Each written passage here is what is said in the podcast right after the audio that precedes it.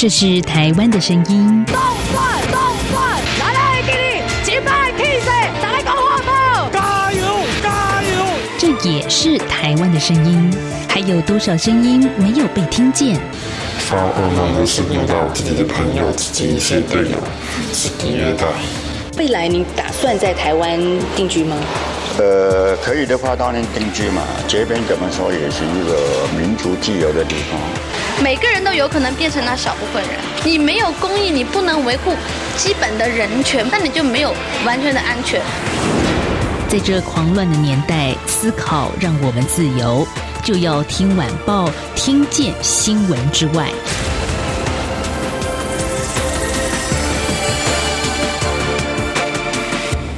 收听，就要听晚报，我是宛如。在今天节目一开始之前，我想问问听众朋友：哎，你认不认识想用资讯城市改变世界的人呢？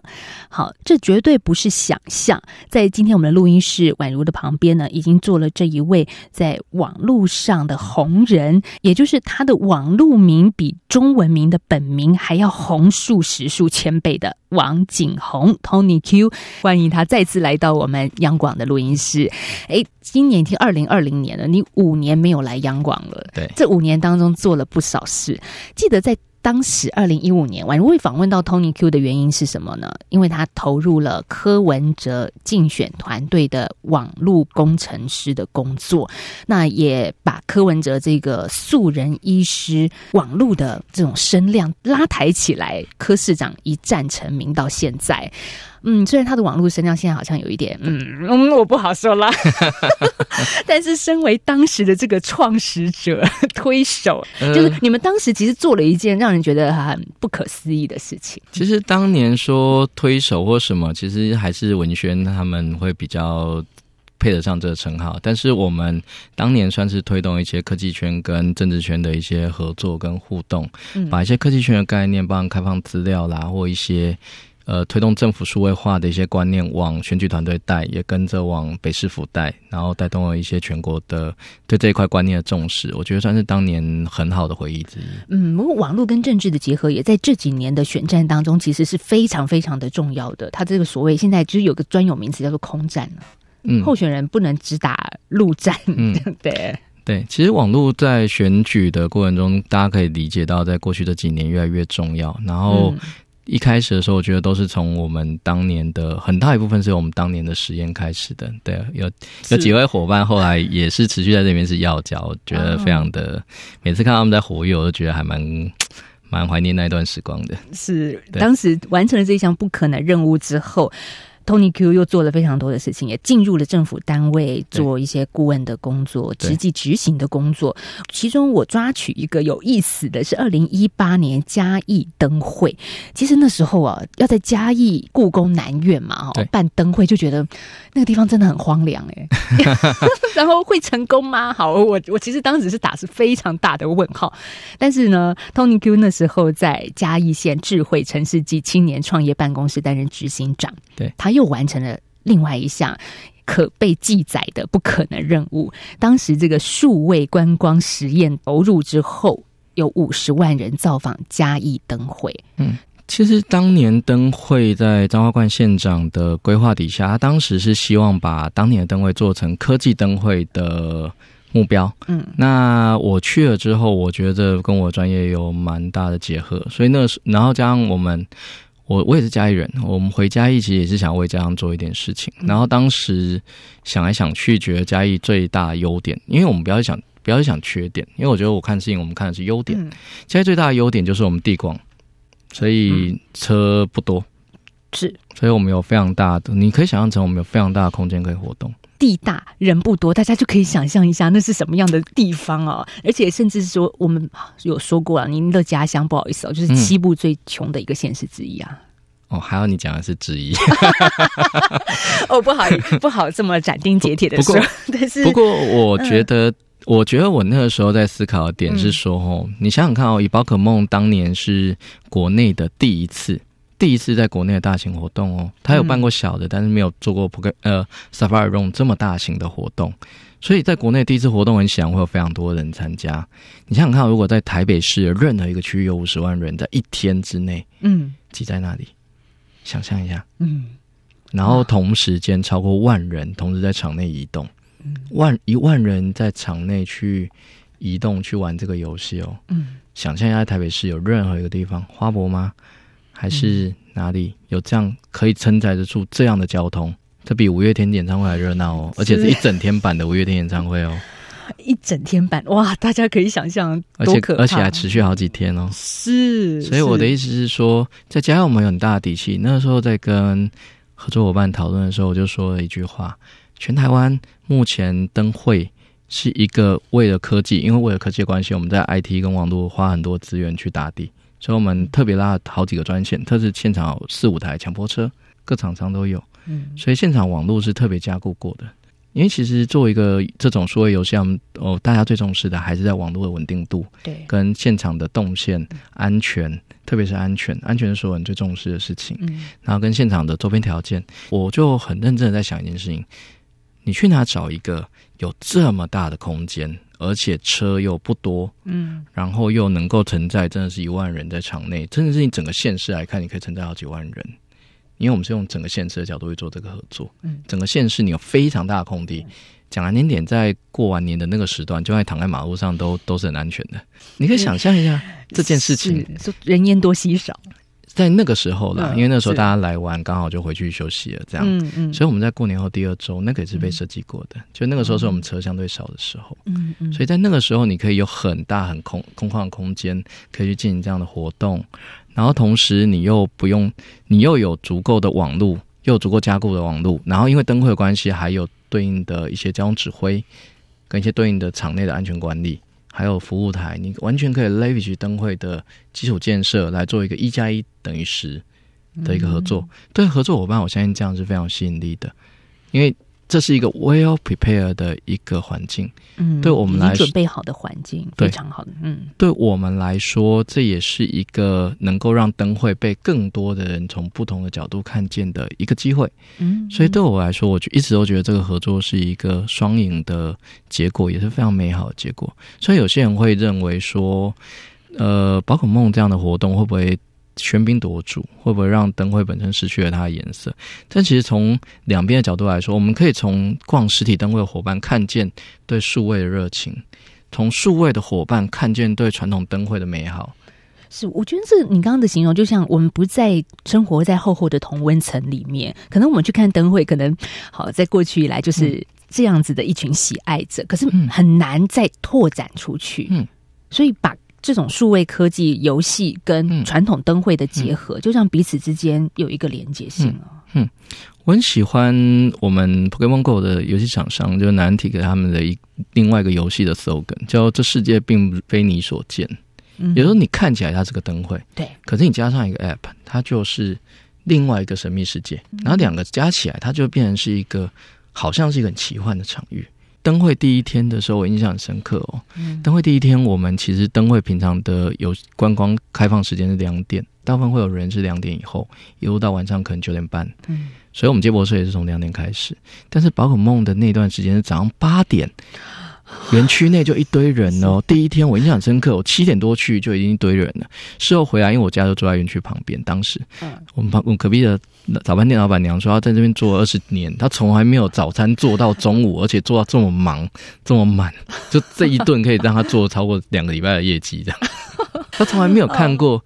在那个时间点会出现这么多的人，也就是说，白天其实本来是灯会不会有人的时候，对啊，因为灯会应该是晚上才会漂亮啊，如果是嗯。白天可以欣赏照景，但是不会在这么早的时候。是早上七点八点，对啊，我印象很深刻的事情是，我们的灯会的摊贩也是一点多开幕，因为一样嘛，摊贩跟着人嘛。对，但那一那一天，他们是早上九点多接到电话说赶快来有哟，对对，然后对，然后我发现十点多的时候，其实摊贩就已经都 all on all set 了。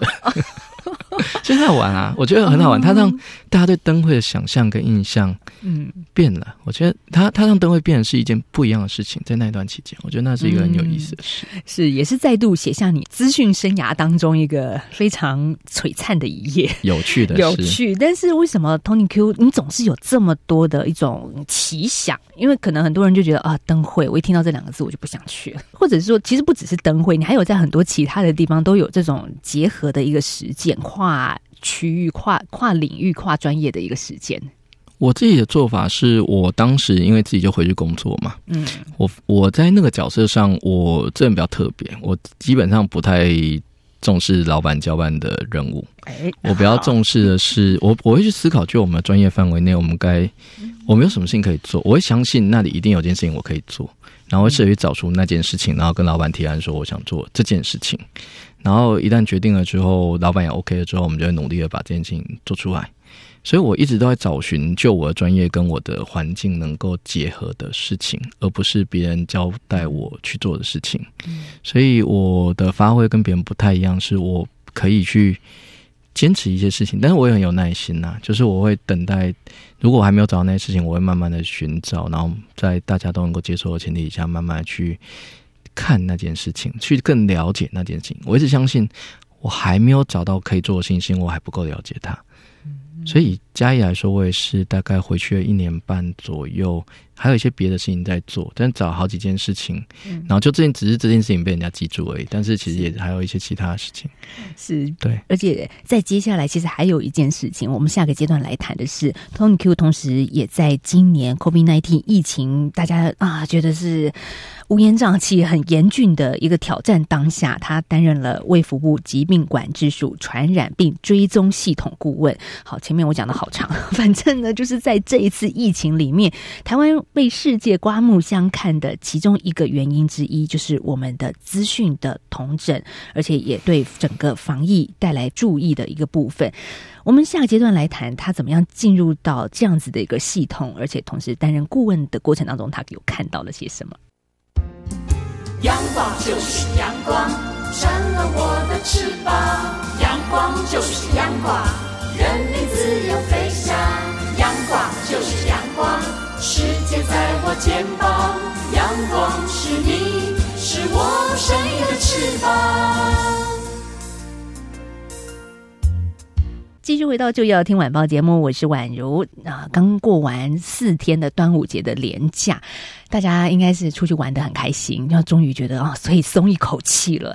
但是这个松一口气之前，还记得吗？今年二月份。过年前后，大家那个心情跟氛围是紧张的，因为中国大陆的武汉出现了 COVID-19 的疫情，然后在台湾呢，其实也开始严阵以待，因为毕竟两岸之间的距离是如此的相近。但是我们怎么样去让世界刮目相看？到现在，我们的确诊的病例数受到稳定的控制呢？看到上个星期世卫组织就说，这个累计的病例数是不断的增加。好，台湾我们却可以在上个星期，大家开心的、放心的出去玩。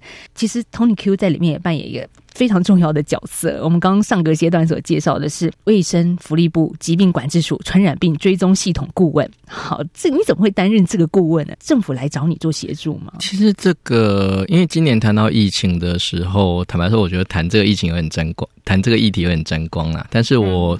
我觉得我比较自豪的一件事情是，我参与这个专案其实不是在今年，我参与这个专案是在两年以前。但是我我觉得非常自豪的事情是。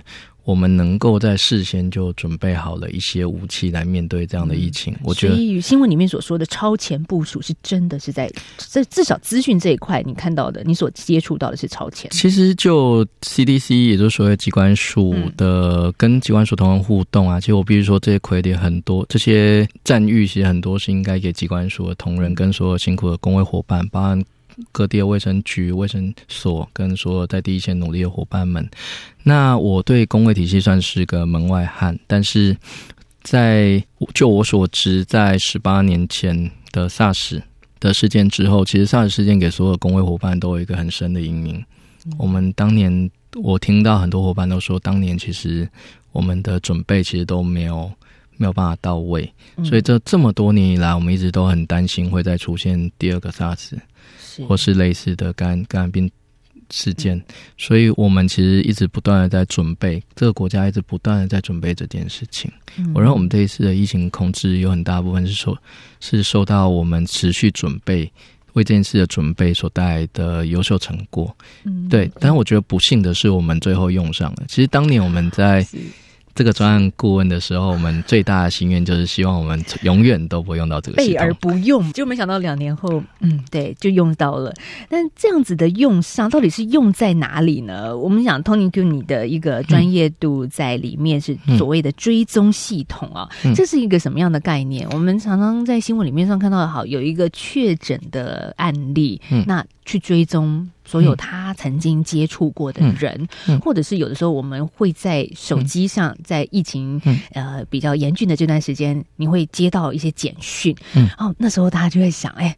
我怎么会收到这个简讯？嗯，为什么有人知道我在几点几分几月几号嗯到了？譬如说台北火车站了？其实传染传染病控制、传染病防治的这一块有很多的细节。那我的我协助的部分比较多的是技术性的部分。那您刚刚所说的那个确诊的个案的调查，跟我们其实会把人分成确诊病例跟他的接触者，嗯就是曾经跟他短暂相处在某一个空间或某一个区域的人。然后这些接触者，他我们会密切去追踪看他有没有疑似的症状。然后如果他有被确诊的话，我们可以知道他有可能是由谁去传染源，有可能传染路径是为何。这部分是疫调的专业。那我们那个时候去协助的时候，在解决主要是一个问题，因为我们通常会定期的，当我理解一个确诊病例，他有很多接触者，我们会需要去了解这些接触者是否有病征。比方说，以这一次的例子来说，可能是发烧，可能是像有前阵子新闻有说是无味觉或一些其他的病症，但是有病症一定等于他是确诊吗？不一定。所以我们会去了解他什么时候开始出现这样的真相，去记录。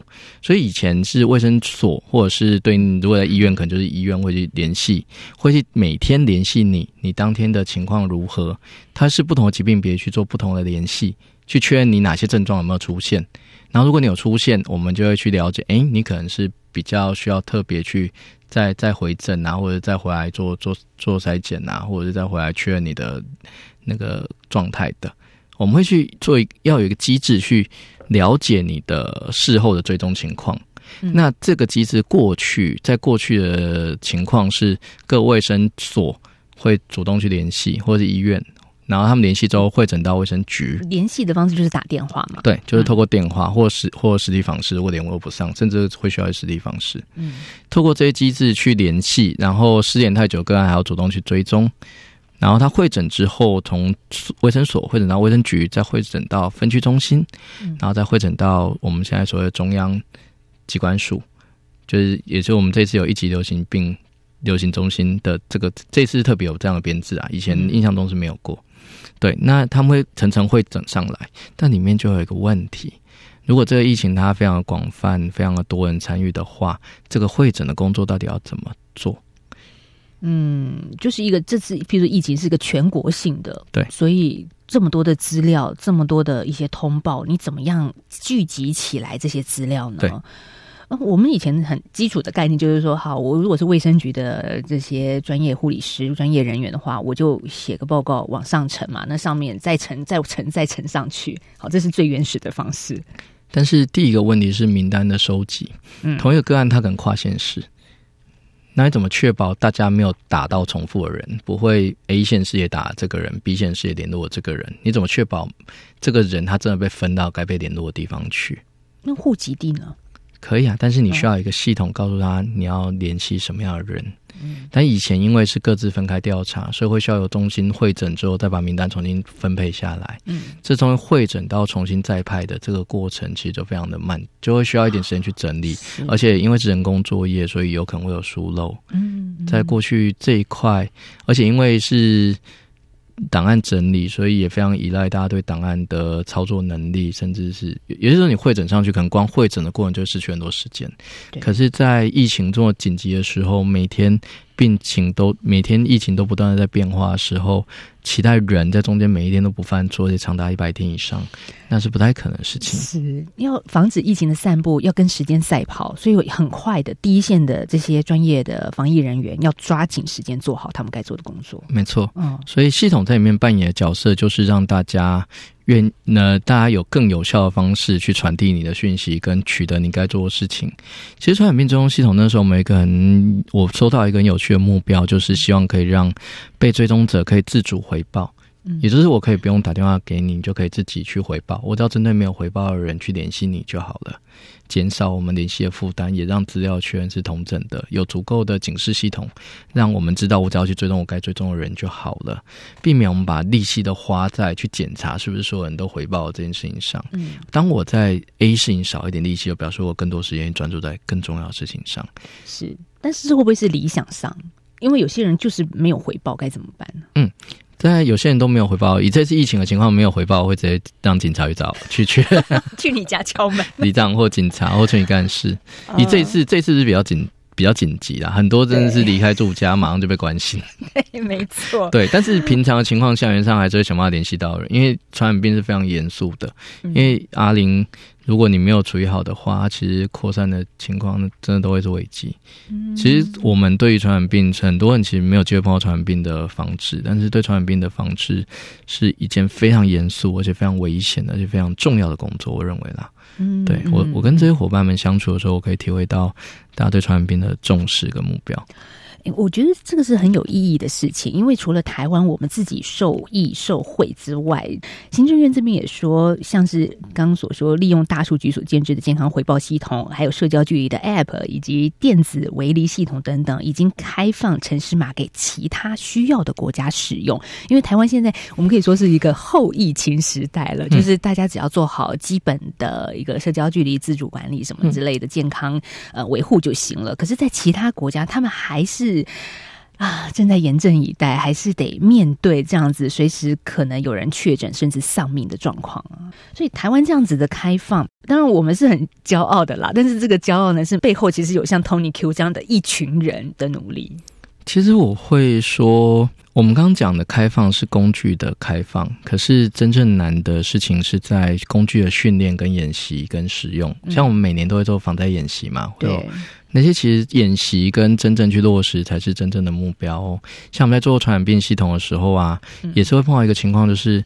呃，有些伙伴会觉得说，那我就用个 Excel 记录下来，然后定期寄送给你，因为他对 Excel 操作最为熟悉。嗯，我们要花很多的时间去跟伙伴们沟通，说使用系统当真的来大型灾难的时候，我们今天只是几个人，平常都是小的传染病，可能就是最多可能就一两百人。嗯嗯，然后一两百个接触者，甚至一两能顶多一一千多个接触者。平常小型像麻疹或其他疾病，不会到这么多接触者。对，但是。以我们如果哪天真的碰到这种等级的接触者的时候，我们就跟问同仁说：我们今天准备的是为最坏的情况准备的。我们的目标，我们现在所有这些小型的传染病都是作为演习，我们正在瞄准的是真正的目标。所以我们会做分区，那个时候在做分区的训练，在不断的让同仁们理解为什么要推动这样的系统。其实有系统并不困难，做系统很简单。就专业人士而言，做系统非常简单，但是让大家意识到系统的重要性，并且愿意付出时间的成本去处理一个可能有一天才会用到的系统，因为绝大多数的工位环境可能没有什么机会碰到传染病哦。因为传染病也是有点像是战争，它是一个呃百年一见嘛，就有点像灾害好了，它就是也不见每个地方都会碰到水灾啊。但是我们会做水灾的演习，嗯，就是我们在防万一，对，就是我们所谓的演习，是用作战的这件事情，我们作战。对建设想象是不是能够满足真正发生事情的时候想象？所以当时我们也是不断的在跟伙伴们沟通，是说我们要以目标去去确认这件事情。其实这样子的一个防疫科技系统的智慧，它不是只有一个人就可以做到的，它是等于是工程师做好负责他的一个城市的部分，那下面整体要。大家的配合跟合作，甚至改变观念。对，嗯，我们以像电子围篱的角度来看好了，或者是所谓电子防疫好了，我们想要接下来定位防疫好了。嗯，你除了你，就算你定位到他离开了房子，那你是不是还需要其他人去确保他到底跑去哪里了？去了解他有没有机会再传染给别人，是他自己是不是有问题的？就是他是不是有可能有确诊风险的？嗯也就是说，我们其实除了工具的本身以外，你还必须要执行的体系去做配套跟执行，然后它才会变成一个真正的体系。以这一次疫情，因为它非常严肃，所以很多人愿意去执行。但如果今天不是这么敏感的疫情，只是比较小的或传染病很不致命、没有这么严重的疫情，大家会用这么高的资源去对待它吗？现在疫情稍稍在台湾已经趋缓了，那我们产生另外一个问题，如果是从科技的角度来出发，是就是比如说我刚刚举个例子，我在某天经过了某个地方，然后我就会收到简讯，那是这样子的一个个资被政府使用，或者甚至我们可以说严肃一点是未来是不是有可能外泄呢？我们是不是有机会可以收回给政府的这一个可以检视我各自的权利啊？其实以这一次的做法来说，比较多的都还是在跟在电信基地台跟电信业基地台有关。基本上大概有两个，一个是曾经连线过基地台的人，特定位置、特定区域基地台的人，这通常是他们使用第一个方法。第二个是透过基地台做三角定位，去算概估出你大概在哪个位置。嗯当然这些使用工具，大概多数就我所知是落在这样的角度。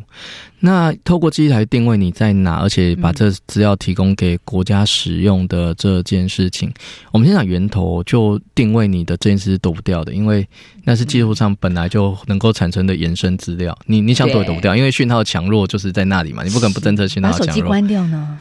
啊，那当然可以，但我的意思是说，实物上不太会，不太会做到这个程度嘛。是，不过这样也引申到说，比如说中国现在他们也在做资讯科技管控疫情的部分，其实也有很多绿码、红码之类的。对那大家就会觉得说啊，在中国这样子的地方有一点担心。好，但是台湾呢，民众是不是可以不给予政府的权利？以我对公共政治的了解啊，以这种题目，我们会觉得一个问题：立法院的态度是什么？嗯因为立法院理当在这个国家是代表人民对公共的意见，也就是说，我们所选举出来的委员们，他们对这样的意见，他们的共识是什么？如果所有立委都一致的认为这样是不对的，那这样制度真的可以被执行吗？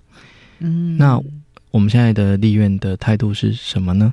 我觉得有些人提出了反对嘛，有些人没有讲话嘛。嗯那我觉得回过头来，我们还是要透过人民对政府的抗胜，人民对政府的担忧，应该透过立院跟委员们去做更具体的游说，或者更具体的去陈述。那以你问我这个例子来说，我个人并不担心我的。资料被政府拿去在防疫中使用，我愿意授权这件事给政府。即、但这个例子以这个案例来说，他根本没有问过我啦。对啊，但是以公共以立院同意的防疫第七条的授权来说，我认为这件事对我自己对我个人而言，我认为它是我可以认同的、可以理解的。嗯是，不过这种隐私风险，我们就是说，好在非常时期，我们当然是授权给政府，没错这是大家的共识。对，那接下来我该怎么做？对，也就是说，政府到底可以使用这个资料到什么程度，然后到什么目标的问题。嗯那你这次来说，我们授权的标的很清楚，就是防传染病的防止跟控制嘛。嗯那也希望之后可以不滥用这件事情去在其他政策上嘛。那在这个点上，我们就会需要可能需要对应的法律或对应的监督的方法跟测试跟策略，这部分就是还是要回到立法机关嘛？立法机关嗯去互相去 review 跟确认。嗯对，其实我认为我们现在在这件事情上，在法律上跟所谓民意的讨论上都太少了。人们对于科技政策、对于科技制度来说，有点像是专业人士的意见，可是忽略了人是系统的使用者，人其实可以决定系统的面貌跟嗯专业的面貌。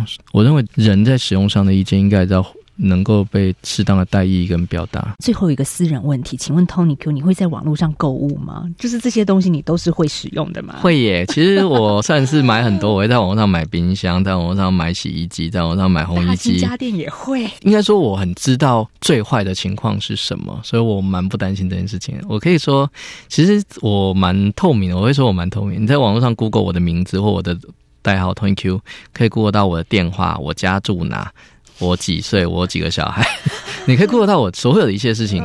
对，但我对我来说真没有关系，因为就算你知道我的电话，你打电话给我，我不一定会接啊。嗯哼，对啊，那如果真的很多人打，我就换个电话，再想办法再再来一次嘛。嗯反正就是你只要没有办法达到你想要达成的目的，或者是只要你对我没有太大影响，OK 啊，我可以，比方说我可以直接收人的电话。嗯，对我来说，凡事都有 worst case，都有最坏的事情，你只要想好最坏的事情你要怎么应对。其实所有事情都有风险，我们在数位时代更重要是管理数位风险。我们过去把数位的风险视为是洪水猛兽，所以我们会进入两个极端，一个是完全不碰，一个是碰了，但是每天怕的要死。嗯，但是我认为不用，我们是可以碰了，但是知道最坏情况是什么。像信用卡之所以被接收，是因为随时可以挂失嘛。啊，你因为他为了怕你每每个东西都支付，他推多了三 D 验证，要你做。对。然后数位时代，我们管理风险的方法，其实我认为，其实管理大部分情况下风险都被管理的还不错。所以今天透过专业也告诉大家，嗯，做个有智慧的资讯的使用者，然后也想最坏的状况你要怎么去应对。没错，今天我们节目进行到这了，谢谢 Tony Q，谢谢，谢谢宛如，好，也谢谢听众朋友今天的收听，我们明天再聊，拜拜。